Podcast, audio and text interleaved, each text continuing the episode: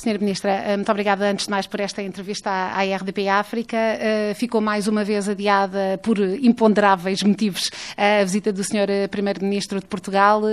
O que é que pode acontecer a partir daqui? Há já uma nova data agendada e o que é que ficou por fazer? Antes de mais, nós entendemos que realmente era impossível a vinda com o risco de poder estar num período de quarentena por ter estado próximo ao Presidente Macron. Então entendemos o adiamento. Na verdade, ele não veio, mas a equipa técnica dele veio. Esteve cá a vice-presidente do Camões e esteve a trabalhar precisamente com a equipa técnica do Ministério. Nós concluímos todos os trabalhos, porque o objetivo último desta visita era a assinatura do PEC, do Plano Estratégico de Cooperação entre os dois países, para o próximo quinquênio. Então, na verdade, o trabalho foi feito. Neste momento, falta-nos apenas a confirmação de uma data para a vinda do Sr. Primeiro-Ministro Costa à Guiné-Bissau para a assinatura desse PEC, porque foi uma vontade demonstrada por ele que este novo PEC fosse assinado aqui em Bissau, na presença dele. Então, nós estaremos apenas a aguardar a confirmação de uma nova data para fazê-lo. Quais são as prioridades desse programa indicativo de cooperação? Uh, sempre o PEC com Portugal tem dois setores prioritários, são a educação e a saúde. Basicamente são nesses dois setores que nós versamos, mas é um plano para cinco anos que depois o orçamento é anual. Então, em função do orçamento anual, serão feitos os tetos. Mas é um plano que, em verdade, é um pouco mais ambicioso que o anterior e nós pensamos também tocará outros setores que são da nossa, ah, como eu posso dizer, da nossa prioridade. Questões como o ambiente, questões como a defesa, a formação, tudo isso será tido em conta no próximo PEC. Portugal continuará a ser um parceiro de cooperação privilegiado e quais são os outros que privilegiam? Portugal, sem dúvida, é um parceiro estratégico para, para a Guiné-Bissau, sobretudo a nível da Europa. Nós temos outros parceiros. Em África, posso citar o Senegal, a Nigéria e também temos outros novos parceiros, como a Turquia. É importante para um país como a Guiné-Bissau, que é um país que se está a desenvolver, ter novos parceiros, sobretudo parceiros que nos ajudem no desenvolvimento. O desenvolvimento é uma das suas, eh, das suas paixões. É, não só os seus estudos, mas também a, a, a área em que sempre trabalhou. Por onde é que vai? Por onde é que tem que ir? A Guiné-Bissau é um país que está em vias de desenvolvimento, então, quando eu sou especializada exatamente nessa área, no desenvolvimento e cooperação internacional, mas a questão é que nós precisamos, sem dúvida, desenvolver o país. É um país que perdeu muitos anos, que devido à instabilidade não conseguiu ter o desenvolvimento suficiente para ter as condições de vida que se querem mínimas para a população. Então, para nós, neste momento, é importante aproveitar este período de estabilidade que estamos a viver, um período em que há finalmente uma harmonia e um bom relacionamento entre as instituições. Eh, quando falo das instituições, são a Presidência da República, o Governo, a Assembleia, que nos últimos seis anos não havia esta boa harmonia. Então, com esta estabilização do país, eu penso que haverão condições de motivar os investimentos e de haver um desenvolvimento real, criando postos de trabalho, criando esperança à população de que realmente as coisas vão normalizar. Fala de, dessa boa relação, no entanto, tem havido alguns episódios e alguns com muito poucos dias, uma ameaça de dissolução uh, do Parlamento pelo Sr. Presidente da República? Essa é uma prerrogativa que o Presidente sempre terá, mas o que é certo é que houve um Conselho de Estado e concluíram que não havia necessidade de se dissolver o Parlamento. Mas essa é sempre uma prerrogativa que ele tem e que pode usar a qualquer momento, mas o que demonstrou que sim, houve bom senso, houve diálogo e chegou ao entendimento. Eu acho que isso já é demonstração de que estamos num período de estabilidade, porque no passado, quando isso sucedia, haviam derrubos do governo e neste momento não houve nenhum derrubo de governo e continuamos a trabalhar com todas as instituições em harmonia. Que não é percepcionada da mesma forma por todos os agentes políticos. Eh, eu acho que muitas das vezes os comentários cedem o que é a realidade. A maior prova de que realmente há essa harmonia é que houve um Conselho de Estado e a conclusão que se chegaram é que não se justifica o derrubo do, do Parlamento. Então continuamos a trabalhar com a mesma normalidade. O Parlamento está a funcionar, coisa que não esteve durante muito tempo no passado, e todas as instituições do Estado continuam a fazer o seu trabalho. Eu acho que há uma perfeita harmonia e há uma estabilidade que nos permitirá continuar a trabalhar por um longo tempo. Voltando a esta diplomacia de que te falou, a Sra. Ministra fala de uma diplomacia uh, ativa, não é? O Presidente da República usa uma diplomacia agressiva, eu digo uma diplomacia dinâmica. Isto porque eu fui Ministra de Negócios Estrangeiros no passado. A verdade é que eu tenho que reconhecer que, neste momento, as portas estão muito mais abertas do que antes. O facto de termos tido umas eleições livres, transparentes, em que saiu de lá um, Presidente da República, que resulta ser uma pessoa com muitos contactos internacionais, é uma pessoa que é muito querida na sub-região e que tem contactos no mundo inteiro, a mim, Ministro de Negócios Estrangeiros, abriu muitas possibilidades, facilitou-me bastante o trabalho, sem dúvida, porque isto que tivéssemos uma diplomacia mais dinâmica. A prova disso é o número de chefes de Estados que tem estado a vir a Guiné-Bissau constantemente. Ainda na semana passada tivemos mais um chefe de Estado, coisa que não sucedia há muitos anos. A vinda deste chefe de Estado não é só uma questão de visita, vem no âmbito da cooperação bilateral e a verdade é que está a ter impacto também na própria Guiné-Bissau, porque muitas das avenidas que se estão a construir estão a construir-se no âmbito destas visitas dos chefes de Estado que estão a fazer uma cooperação bilateral para ajudar precisamente este desenvolvimento da cidade de Bissau, que nós, enquanto Estado, não temos os meios suficientes para fazê-lo e no âmbito da cooperação bilateral tem estado a ajudar-nos. E quando eu digo a construção de estradas, também me refiro a muitos outros apoios, nomeadamente em logística, nomeadamente apoios na área da saúde, da formação, que temos tido no âmbito bilateral. Recentemente eu tive uma visita a Marrocos, em que conseguimos um aumento do número de bolsas para estudantes, que é um dos grandes problemas que a Guiné-Bissau tem. Com Portugal também o número de vagas que conseguimos vai crescendo substancialmente. Então eu acho que é prova de que realmente a nossa diplomacia está a ter êxito e que a cooperação com os nossos países parceiros é cada vez mais intensa. Mas não é inédito. A Guiné-Bissau tem tido nos últimos anos muito, muita disponibilidade do, dos parceiros. Não, não, é, não acontece só neste governo? Ou... Não, não é inédito. O que sim é inédito é a vinda deste chefe de Estado. Não sei se reparou, nos anteriores governos nós íamos para fora, mas agora há uma vontade de vir para a Guiné-Bissau.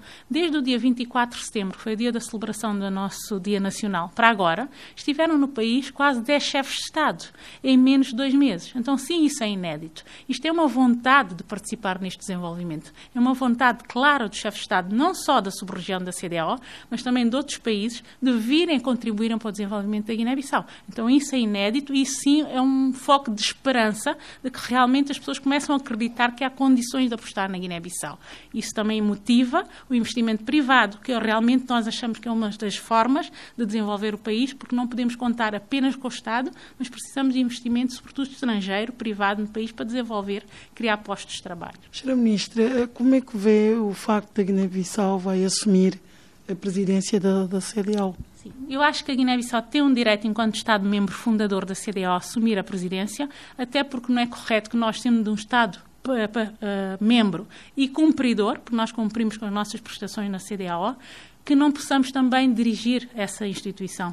O que tem acontecido é que, permanentemente, têm sido países anglófonos e francófonos. Então, os países lusófonos, que somos para Guiné-Bissau e Cabo Verde, não temos tido esta oportunidade. Então, acreditamos que é hora também de nós marcarmos a nossa presença e demonstrarmos a mesma capacidade que os outros países têm tido na liderança desta organização subregional, em que também temos voz e temos direito a liderar. E a CPLP também, eh, como é que entra aqui neste equilíbrio de forças internacionais? Eu acho que é de todo o interesse interesse para a CPLP, porque a Guiné-Bissau, sendo um país lusófono, é todo interesse para a CPLP ter esta influência também na CDAO, porque, de certa forma, a voz da Guiné-Bissau na CDAO é a voz da CPLP. Então, o que vai fazer é talvez engrandecer ainda mais a CPLP. Está prestes a terminar o mandado da ONU Bis. Eh, eh, há esta questão do antigo Primeiro-Ministro que, eh, na verdade, já recorreu até à CDAO, tentando que esta questão fosse analisada. Há algum desenvolvimento neste caso, Sra. Ministra? Realmente, a missão da ONU Bis termina a 31, estava previsto, não é uma novidade. Eu, inclusive, estive na, na cerimónia oficial de encerramento em representação de Sua Excelência, Sr. Presidente da República.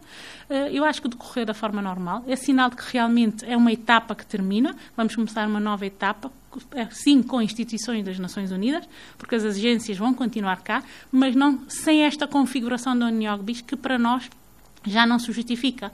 O Nogbis foi aberta na Guiné-Bissau num período pós-guerra, que na altura sim era necessário, mas neste momento não há um clima de uh, guerra ou de instabilidade. Então justifica-se que a Guiné-Bissau continue com as agências, sim, mas pelos, pelos, seus próprios pés. Então acho que é tempo suficiente, fizeram um excelente trabalho, estamos reconhecidos, mas eu acho que a Guiné-Bissau tem todas as condições de continuar apenas com as agências das Nações Unidas, sem esta configuração do Nogbis.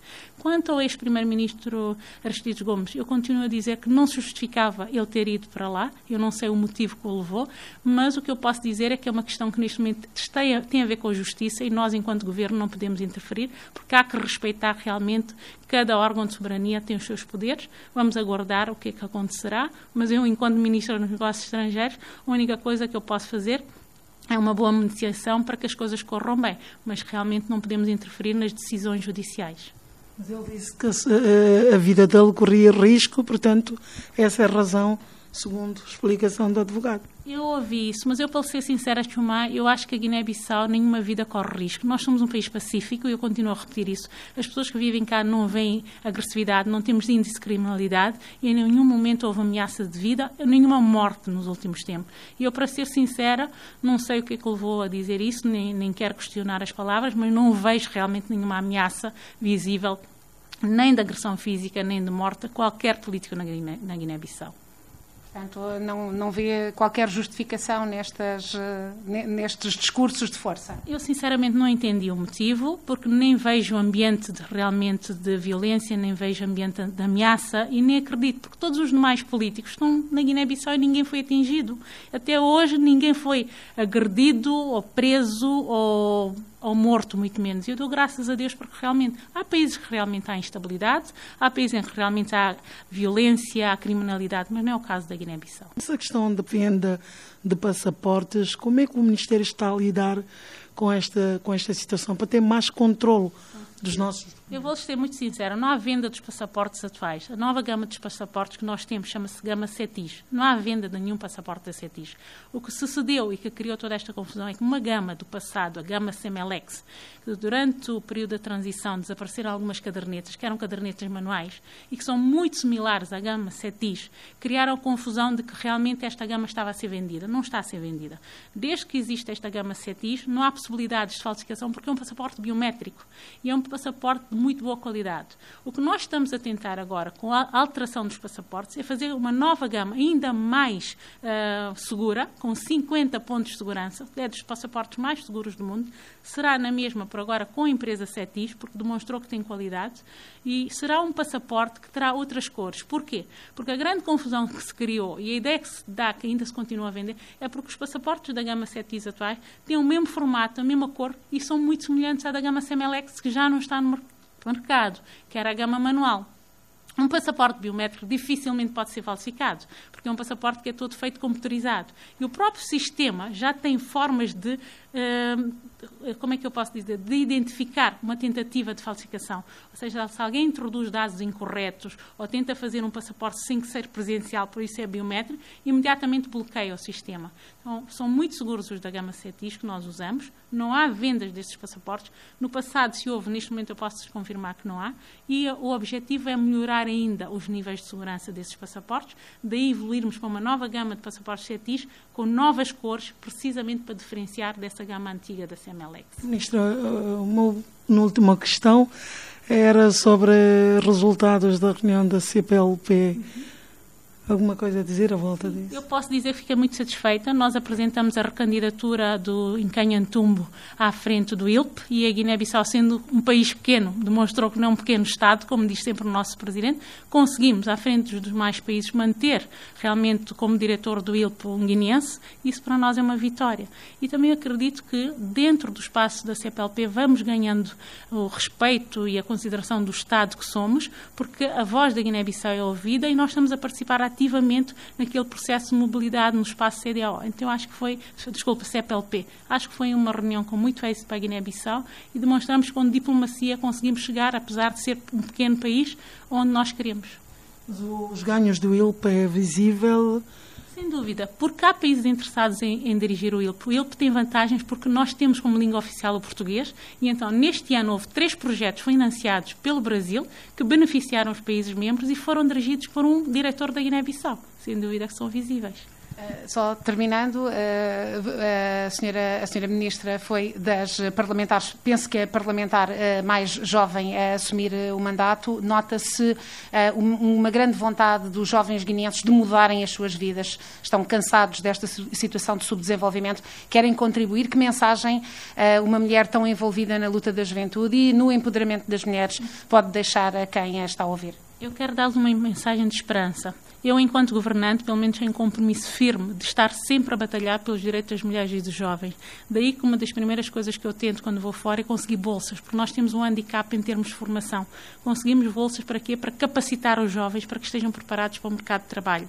Mas também das coisas que conseguimos recentemente é a criação de escolas profissionais dentro da Guiné-Bissau, porque nem todas as pessoas têm condições de ir para fora. Então conseguimos com Marrocos a criação de três escolas técnico-profissionais que também são necessárias, que vão permitir que esses jovens tenham uma formação e possam conseguir outras áreas de trabalho que não só licenciaturas, que não só engenharias, que são necessárias e vão-nos permitir ter um mercado de trabalho novo. Então, eu acho que os jovens têm muitas possibilidades e o Governo está a trabalhar no sentido de enquadrá-los, para que os jovens, que são muitos, que são a maioria da população, consigam ter um futuro e contribuir para este desenvolvimento que todos nós queremos. E a nível do seu Ministério Negócios Estrangeiros? Uh, a nível dos negócios estrangeiros, por primeira vez, vocês devem ter ouvido falar da reestruturação que está a ser feita. Nós estamos a mandar por primeira vez muitos jovens para as nossas embaixadas, porque entendemos que estão qualificados. Então, estamos a reduzir o número de efetivos nas embaixadas, mas a aumentar a qualidade desses efetivos. Então, dentro dos novos contingentes que estão a ir para as nossas embaixadas, vão muitos jovens.